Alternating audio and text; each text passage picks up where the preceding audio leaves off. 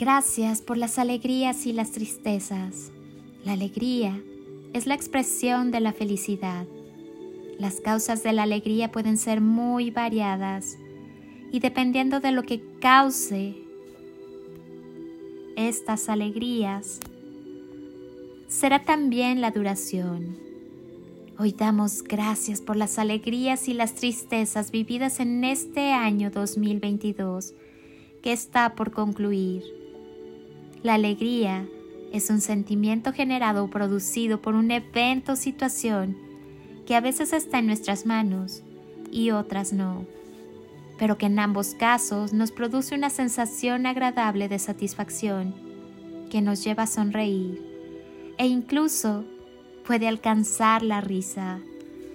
Cada alegría que tenemos en un día tiene un efecto en nosotros y es sencillamente que cada alegría le da gozo al corazón y esto siempre nos anima y por ello nos hace sonreír e incluso reír y carcajearnos.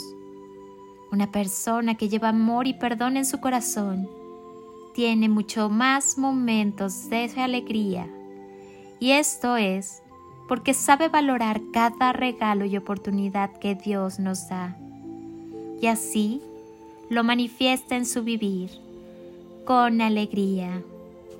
Pero vayamos con las tristezas. También estoy segura que todos hemos tenido algunos momentos de tristeza en este año que generalmente nos borran la sonrisa, nos hacen sentir cabizbajos y desilusionados. Pero aquí, un punto importante. Si las alegrías van disminuyendo poco a poco su intensidad, porque no les permitimos a las tristezas seguir ese mismo curso natural que deberían tener, disminuir su intensidad porque insistimos en mantenerlas vivas y latentes en su más grande intensidad, haciéndonos así un poco o mucho de víctimas. Debemos dejarlas fluir y darles tiempo en su justa medida, pero también dejarlas pasar y al recordarlas, solo tener presente la enseñanza que nos dejó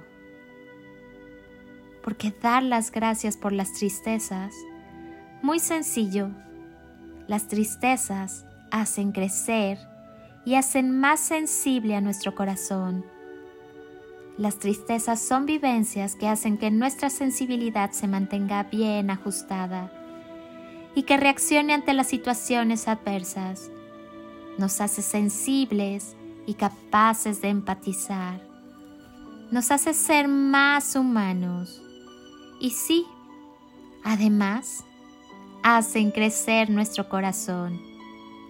Así que podemos llegar a la conclusión de que cada tristeza en la vida fue una enseñanza y que si la vivimos de la manera correcta y la dejamos pasar de manera natural, va a dar como resultado que nuestro corazón aumenta en capacidad y eso es algo digno de agradecer.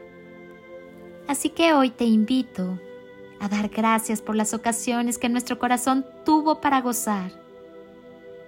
Y de igual forma, las ocasiones que tuvimos oportunidad de que nuestro corazón creciera. Cada tristeza en nuestra vida aumenta la intensidad del gozo que experimentará el corazón en la siguiente alegría por venir.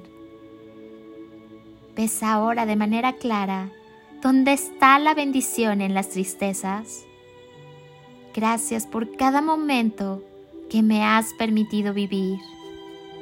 Gracias por dejarme sentir el gozo en la alegría y gracias por el aprendizaje en medio de la tristeza. Bendiciones infinitas y toneladas de amor. En carretillas.